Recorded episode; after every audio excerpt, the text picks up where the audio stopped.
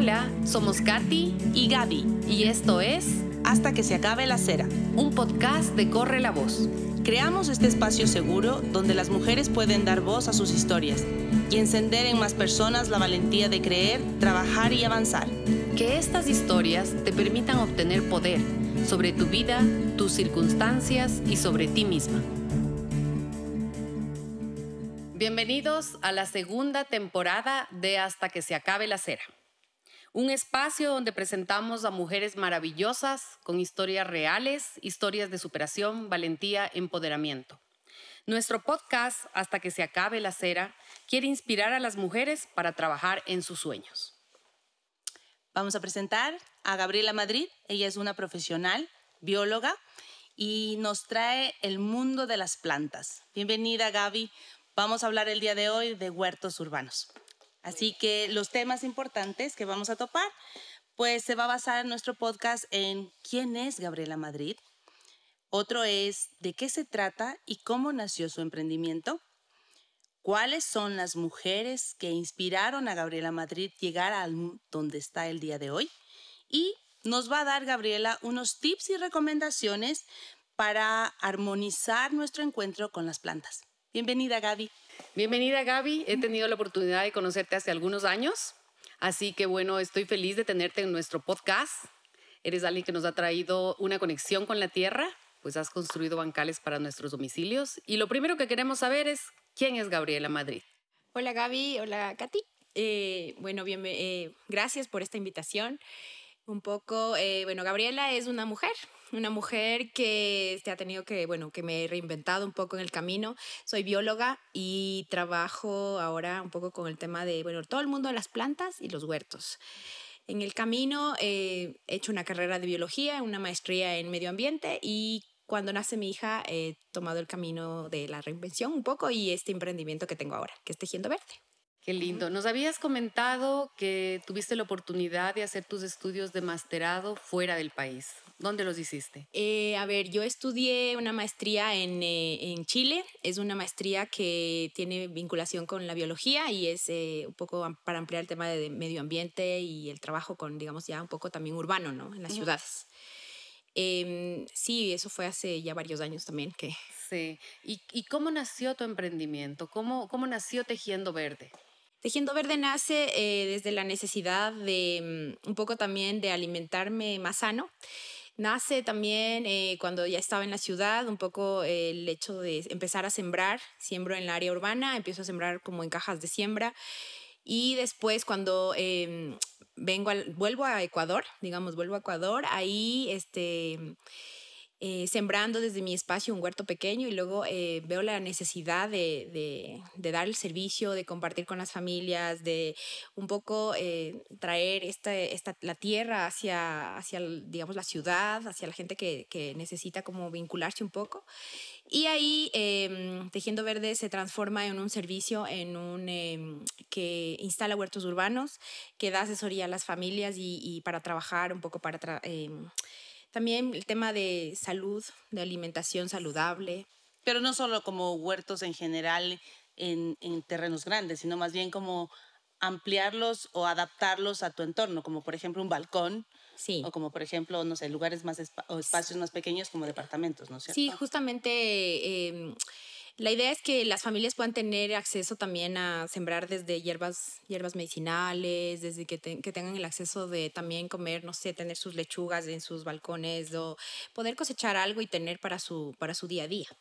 Sí, bueno, como una experiencia linda en los bancales que tengo en mi casa, he tenido la oportunidad de tener unos zucchinis maravillosos y nos hemos dedicado a hacer pasteles de zucchini, algo lindo. El cebollín también es algo que se da muy bien, las lechugas, si es alguien, les invitamos a todos pues a tener estos bancales en sus casas, pequeños o grandes, porque nos traen una conexión con la naturaleza y además nos da una conexión con la familia, porque incluso son temas de conversación. Eso de las hierbas medicinales es hermoso porque agua de manzanilla la tienes de tu huerto. Eh, de menta. Sí, de menta, tomillo, pero algo que... Eh, me encantó a mí es que en el caso mío me ha hecho una linda conexión con mis hijos. Yo tengo a mi hijo siempre cosechando em, esto del azúcar, hazme el nombre de lo que reemplaza el azúcar. Stevia. Stevia, stevia. La secas y pones una hojita y es hermoso y fácil. Así que sí les invitamos a todos a que incluyan en sus domicilios, en sus oficinas, en sus balcones, huertos eh, que te ayudan a conectar con la tierra.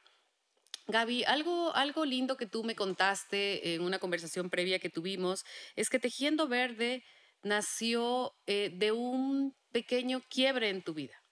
Sí. Eh, a ver, eh, Tejiendo Verde em, nace también porque después de mi maestría, de haber conocido, yo bueno, estuve en Chile, de conocer a muchas mujeres valientes que se enfrentaban a la vida solas, que tenían la capacidad de reinventarse. En ese camino, tanto mujeres del área rural como de la ciudad, que me acompañaron en el camino del tiempo que estuve allá, eh, se metió esa, esa, idea en mi cabeza de yo crearme algo propio. Y eso eh, no fue después, hasta que nace mi hija, en donde me tengo que reinventar, mi carrera profesional se reinventa de otra forma, crea este servicio y ahí es donde tengo que, eh, sola con mi hija, de seguir adelante, porque bueno, yo me, me, caso, pero también me separo del papá de mi hija. Y ahí es cuando tomo esta, este camino de, de ser eh, yo misma, mi propio emprendimiento, y ahí, mi propia jefe, eso. y ahí este, mm, eh, empieza tejiendo verde por ese lado.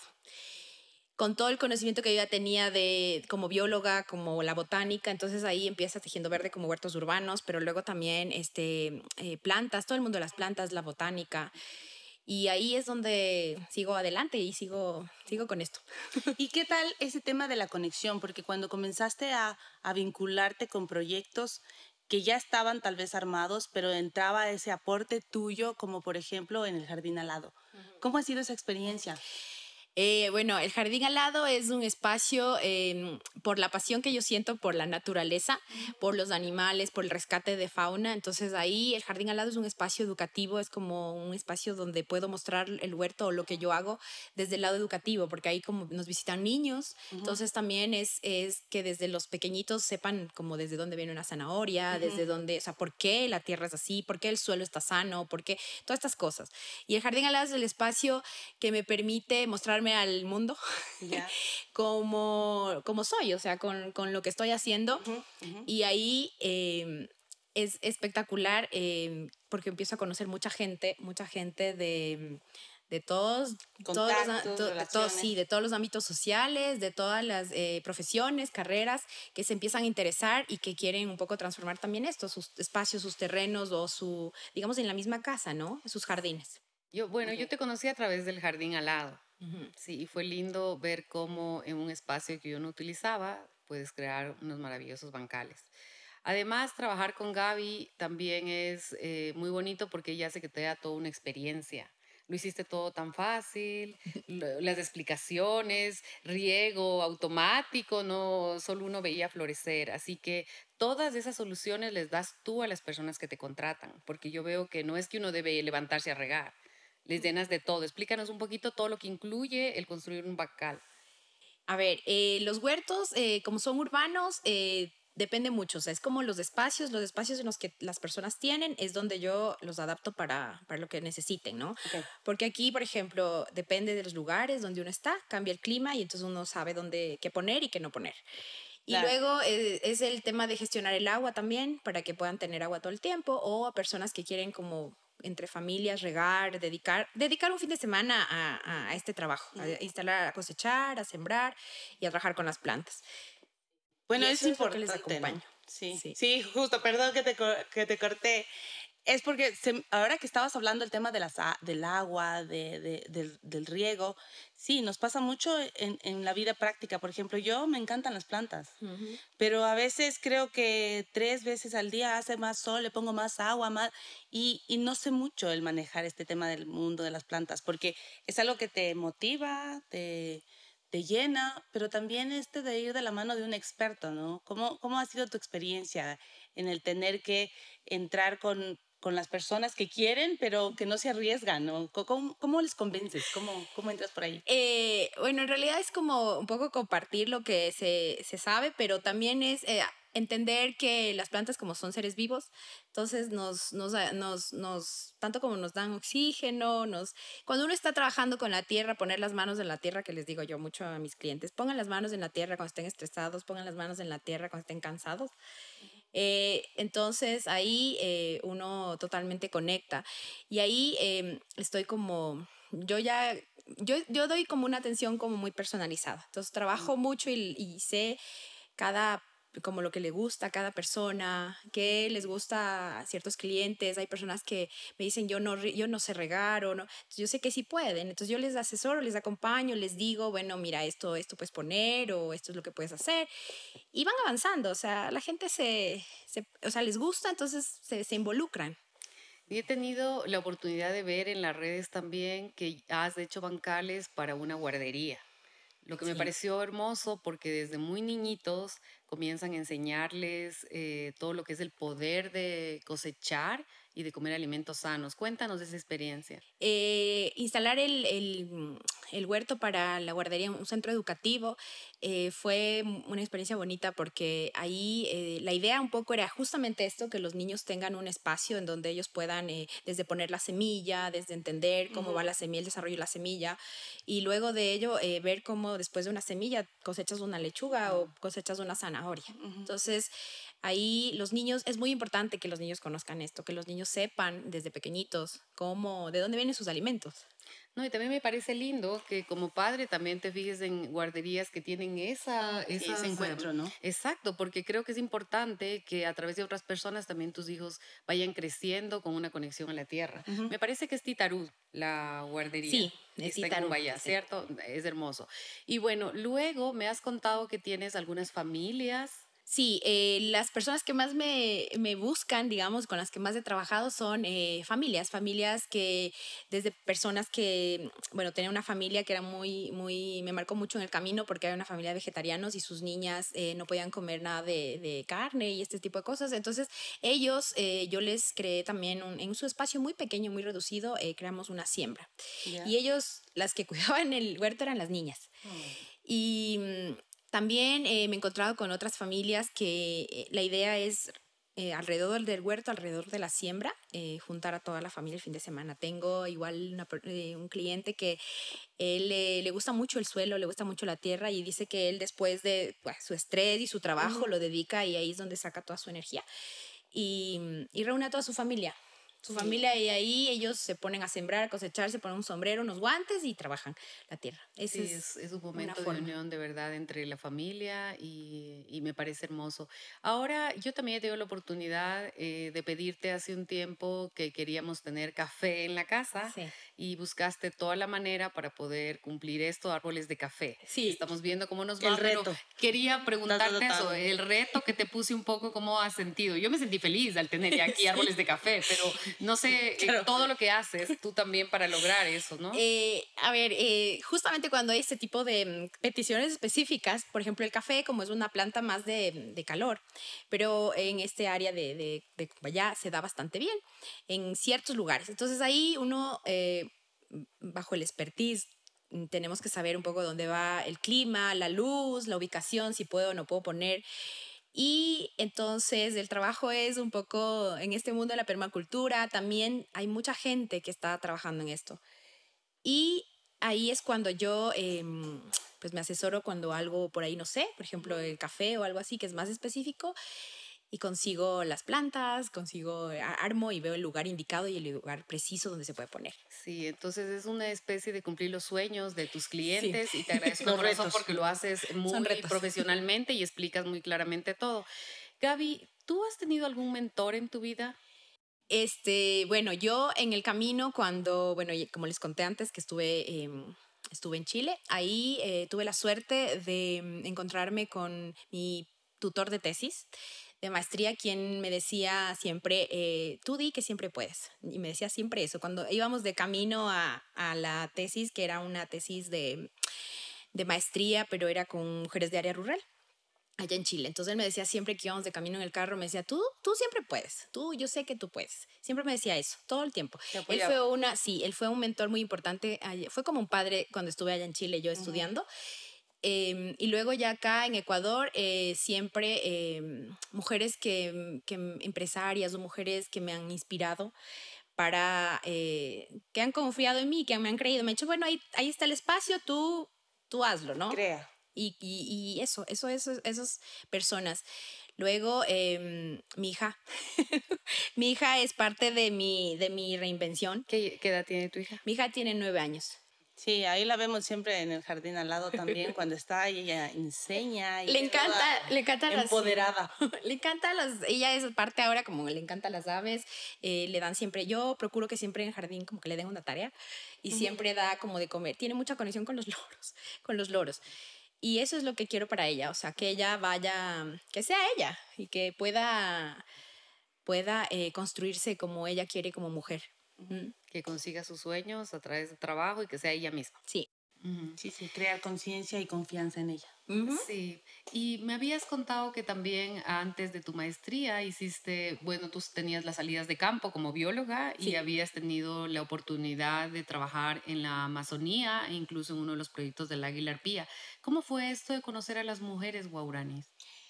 A ver, eh, sí, antes de, estudiar mi maestría yo trabajaba en Amazonia mucho y ahí he trabajado con muchos grupos indígenas, pero uno de los grupos con los que más me marqué, me marcó, eran las mujeres de los grupos Guarani. Ellas em, son mujeres eh, yo, bueno, apoyábamos un poco el, tejido del, de la chambira, del, tejido que hacen ellas de la palma, y hacen bolsos, hacen un montón de artesanías. Entonces, ellas, eh, en base de eso, ayudaban a sus familias.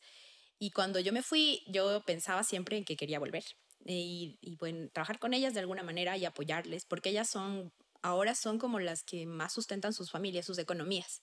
Ellas trabajan para sus familias. Ellas trabajan para sus familias, ajá. Claro, y bueno, y también con este tema de la pandemia, porque cuando, a ver, cambiamos un poco del tema a la pandemia, pasó que las personas también como que quisimos conectar, ¿no? Y como traer esa naturaleza que estaba tan distante a nuestras vidas. Y tan cercana también. También, eh, ¿cómo, cómo reinventarnos en casa para poder hacer un lugar seguro y muchas personas comenzaron a ver que este tema de las plantas en las habitaciones, que poner jardines nuevos, plantar cerca de, tus, de, todo tu entorno. Eh, ¿Cómo te fue también ahí, en ese, en ese espacio? Eh, yo estuve sembrando en la pandemia, justo instalando, el, en plena pandemia, estuve instalando huertos y justamente aquí un huerto. En plena pandemia, eh, porque justamente con el tema de la restricción de los alimentos que teníamos que estar, entonces esto fue em, una ayuda para las familias también. O sea, fue como, bueno, tengo algo sembrado y también el estar encerrados del encierro eh, no ayudaba mucho. Entonces, el conectar con la tierra, tener una actividad, la, trabajar la tierra es un trabajo bastante, eh, hay que esforzarse mucho. Entonces, es, un trabajo fuerte. Y ahí es un trabajo fuerte. Entonces, necesitamos este tiempo de estar encerrados, pues algo que nos... Nos cambió a todos. Sí. Bueno, a mí me cambió, a mí me cambió. Entonces yo a partir de la pandemia tuve mis bancales. En realidad también me y todos te agradecemos por el bancal y cada vez que No, sí, es una conexión para todos, ¿no? Pero además de eso, recuerdo también que mi hijo eh, me decía, tenemos que tener plantas en los cuartos. Y a mí, cuando yo estuve en el colegio, me decían que no hay que tener plantas en los cuartos porque eso es malo. Pero él me decía, no, tienes que renovarte, estudiar más. y bueno, ahí me hizo que ponga algunas plantas que traen más oxígeno. Pero me parece lindo eso de renovarnos, de aprender, de conectarnos. Y bueno, para nosotros sí ha sido maravilloso, pues, conocerte a través del jardín al lado y ver lo que has logrado.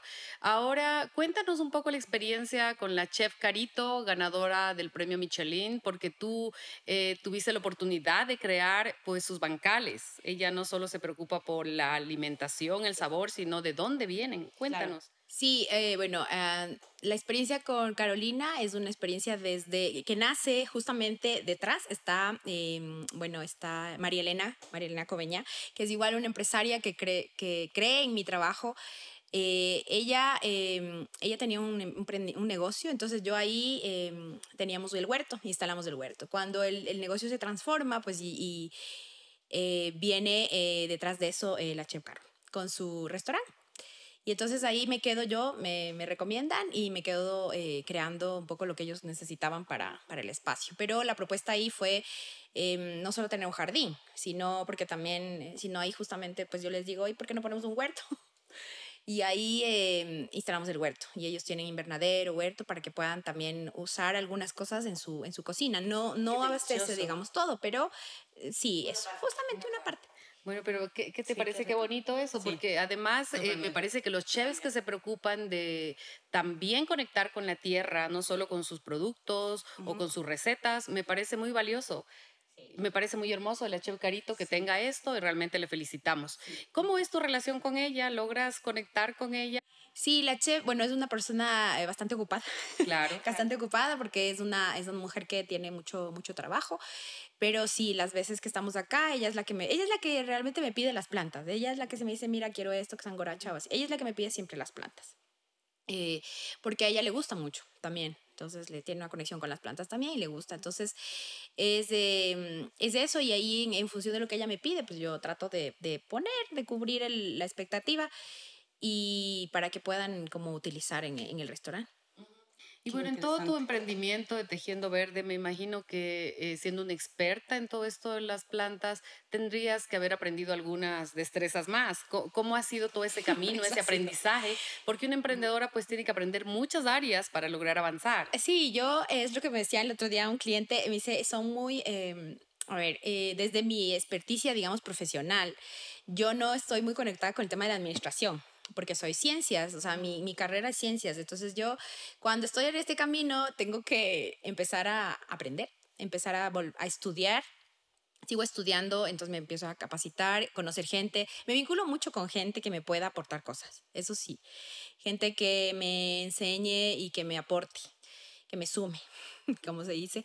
Y ahí me toca aprender de administración, me toca aprender un poco también de redes sociales, o sea, de todo un poco. Cuando uno es un emprendedor, uno empieza, o sea, uno tiene que entender como todo el mundo que le rodea y después dice, bueno, ahora sí puedo delegar. Sí, es una de las cosas que yo he visto en casi la mayoría de emprendedoras que nos han comentado que es eh, muy importante con quién te relaciones. ¿Sí? Y que busques expertos en el camino que te ayuden a seguir desarrollando las habilidades. Yo veo que es lo mismo contigo. También has buscado un grupo de gente que te aporte, que te ayude y es importante tomar en cuenta eso todas las emprendedoras. Sí, es que es un camino el emprendimiento es un camino que, que, uno necesita mucha resistencia, también mucha, mucha perseverancia y disciplina. Entonces... Me imagino que es importante toda la gente con quien te rodeas en tu, hablo de tu núcleo íntimo. ¿Quiénes son las personas que a ti realmente te ayudan incluso emocionalmente a estar bien? Eh, bueno, yo tengo ahí un tema, mi mamá, mi mamá que es, mi madre es una persona de, de digamos, la tercera edad, que también se reinventó después de muchos años.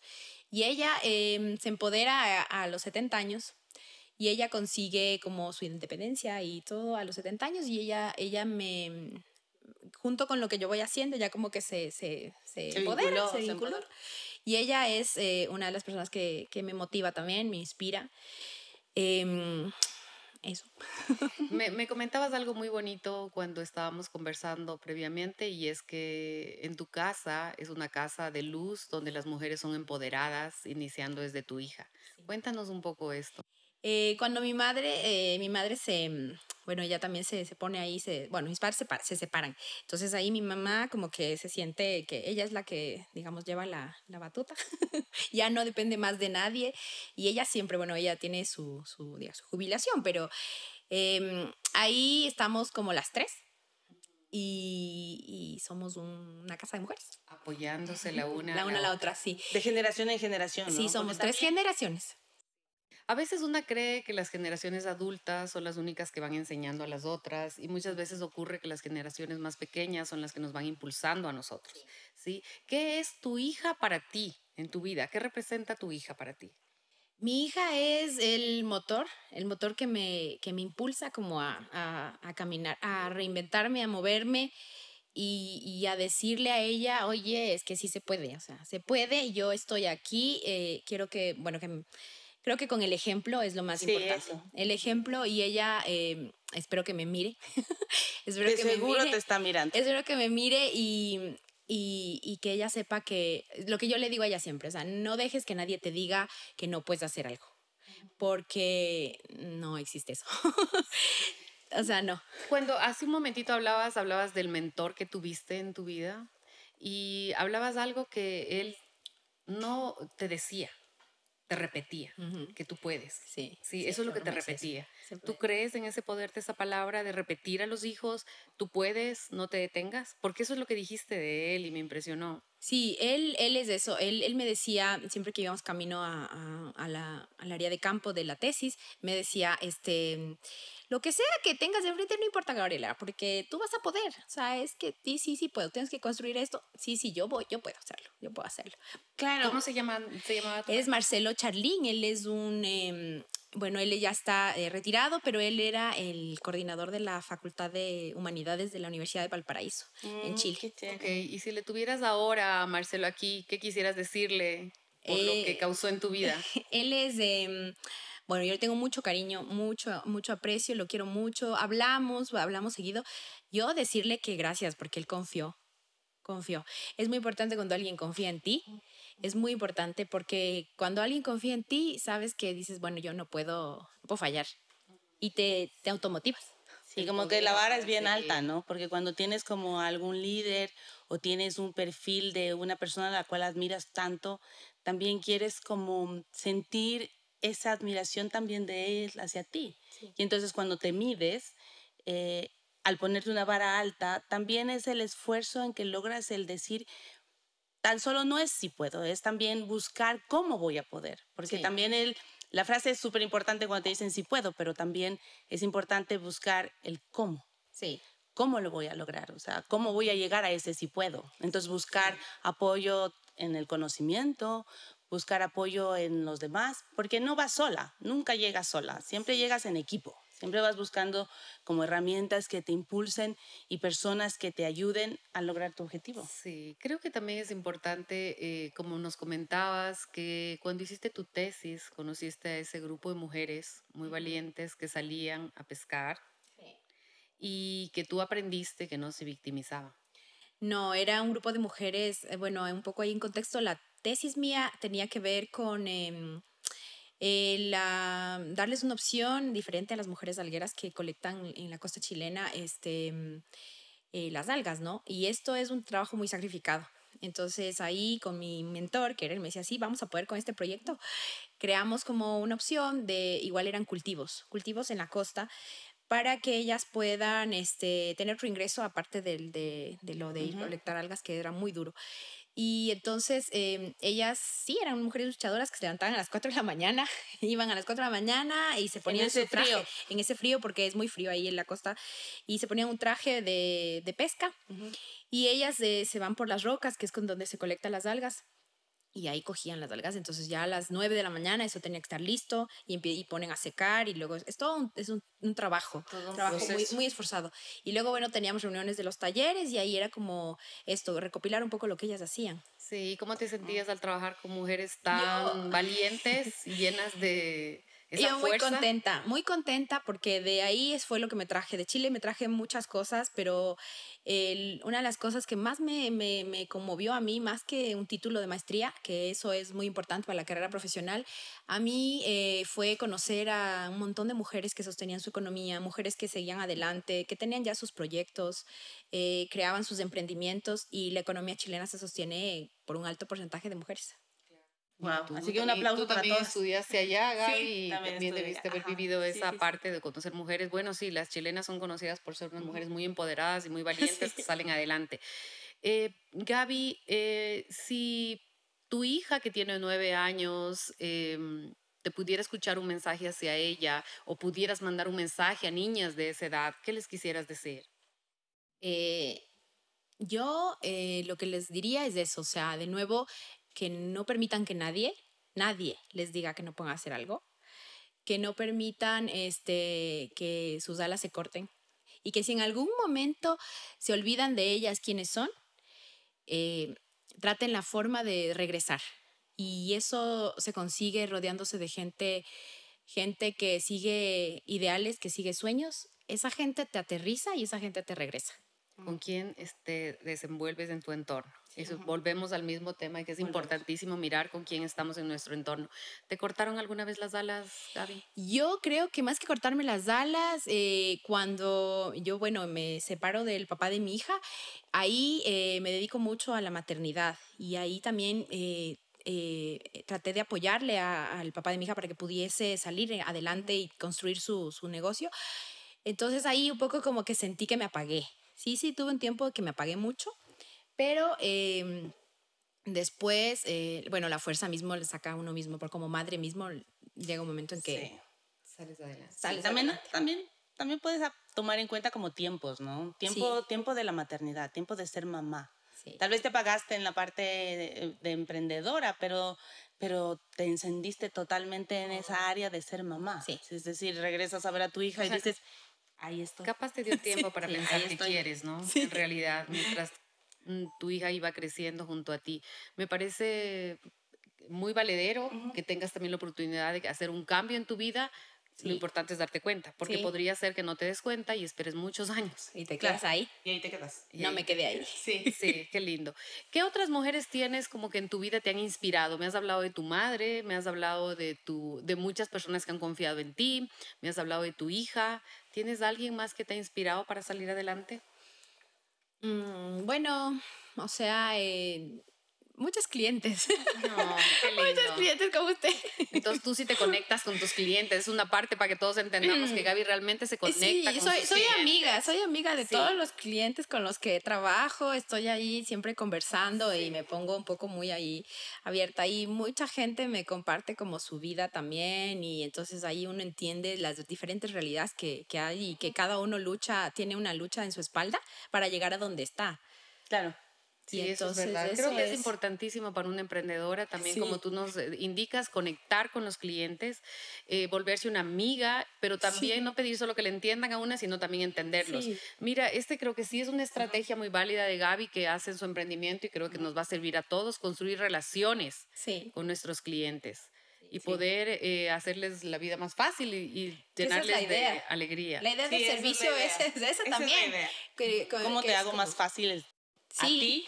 Sí, y como, como, sí, o sea, si necesitas conectar con la naturaleza o necesitas plantas, las cosas que, ¿qué es eso? O sea, que un, es como, no sé si muy, muy común, pero eh, las plantas nos traen, nos vuelven a la tierra, nos conectan, nos, nos dan calma.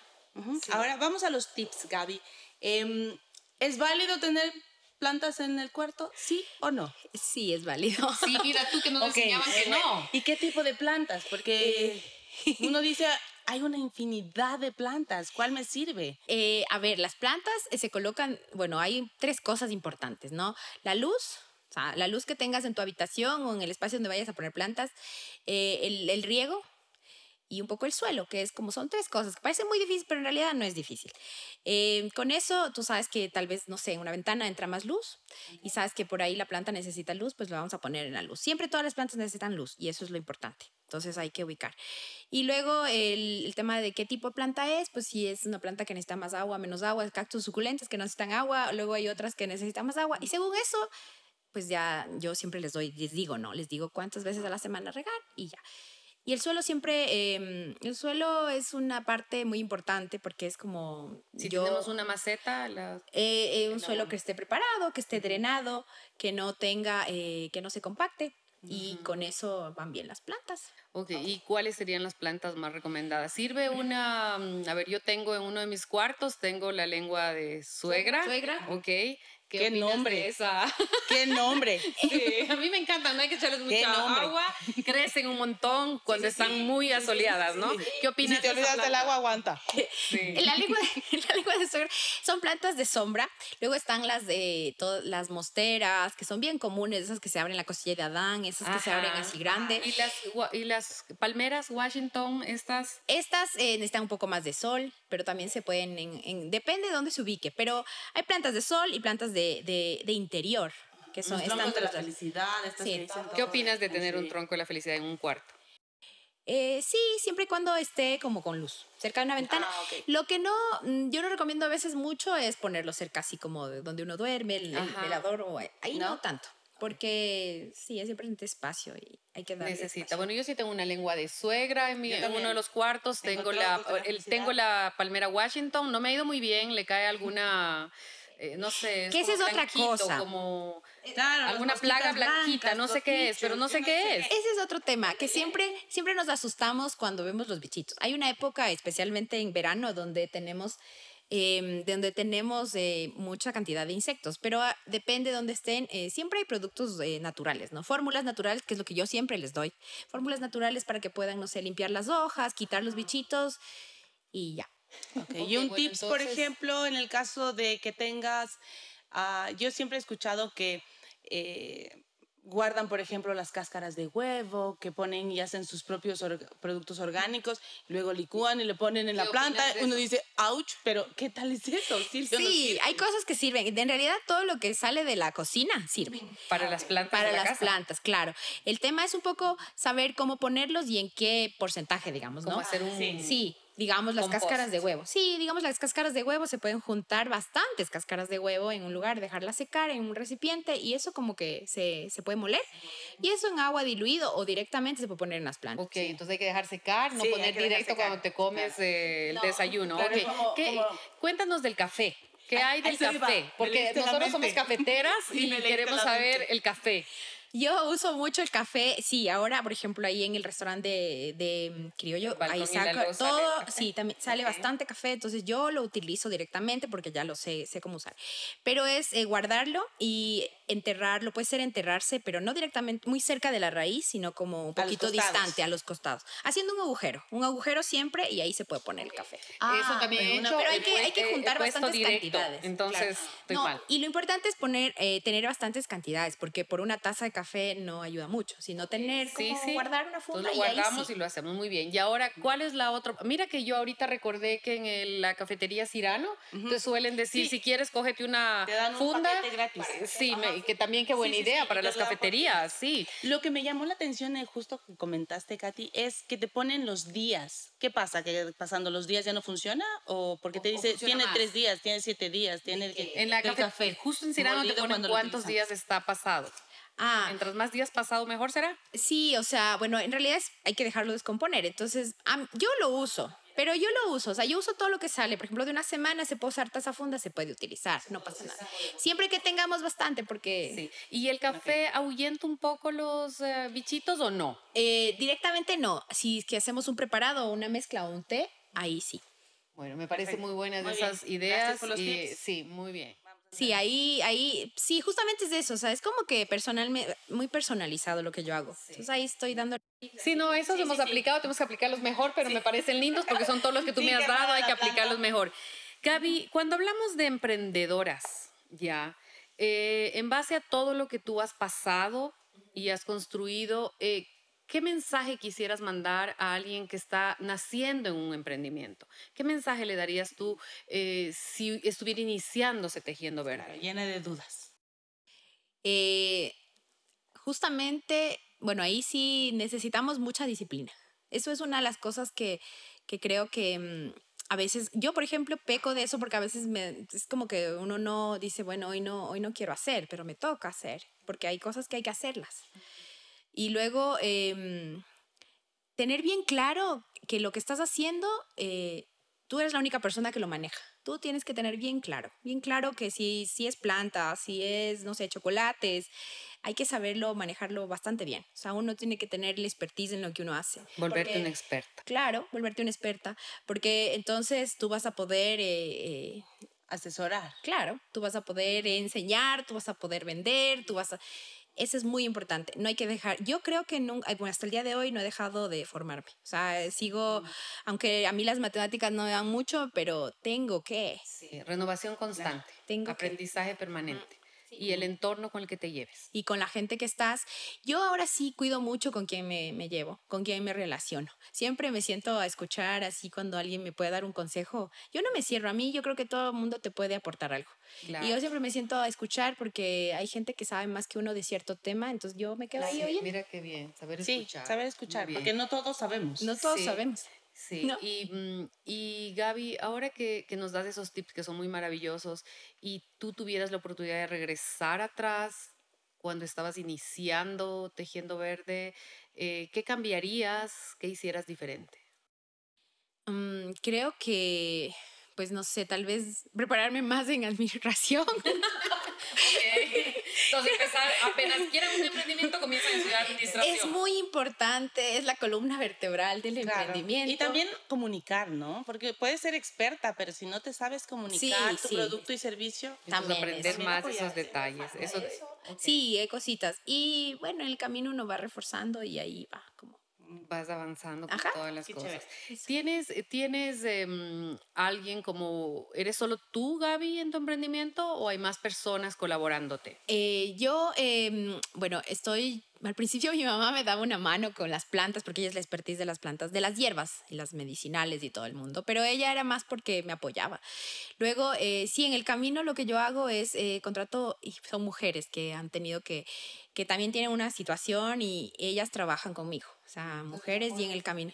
Sí, y ellos... Fuerzas. Y, y ellas trabajan conmigo, pero claro, son mujeres que tienen que saber de todo. Tienen que saber manejar un taladro, tienen que saber eh, poner un clavo, tienen que saber armar unas maderas, tienen que saber, o sea, son mujeres que tienen que saber de todo. Porque si no, eh, cuando armamos cosas o proyectos grandes, hay que hacer de todo un poco. Y eso es importante, eh, hay que saber de todo un poco. Que desarrollemos un montón de habilidades eh, en todo para seguir con Para poder apoyar, sí. Qué bueno, entonces también das trabajo a más mujeres, me parece eso muy bien. Alguna vez yo escuché de algún floricultor que todas las cosechas de las rosas las hacen eh, las mujeres porque tienen una diferente manera de conexión y de energía y de delicadeza. ¿Tú crees que eso es así? Yo sí creo, porque las mujeres somos eh, la, la, parte que necesita el planeta, es la tierra, es la, somos tierra, muchos estamos muy conectadas con la tierra, por la parte femenina.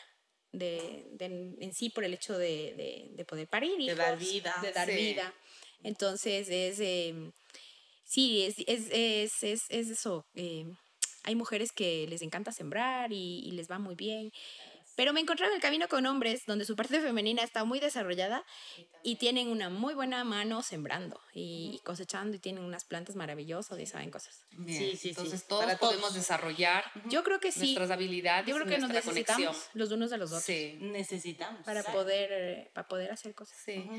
Gaby, te agradecemos enormemente por todo este espacio y las soluciones que nos has dado. Eh, queremos a todos eh, nuestros oyentes recomendarle a Gabriela Madrid con su emprendimiento Tejiendo Verde para construir bancales, para huertos urbanos, urbanos para árboles, eh, plantar árboles y para que les ayude con toda esta parte a tener plantas interiores y nos dé soluciones no solo a nosotros, a quienes le contratamos, sino a todos los que aún no sepan todo este mundo maravilloso de lo que es las plantas.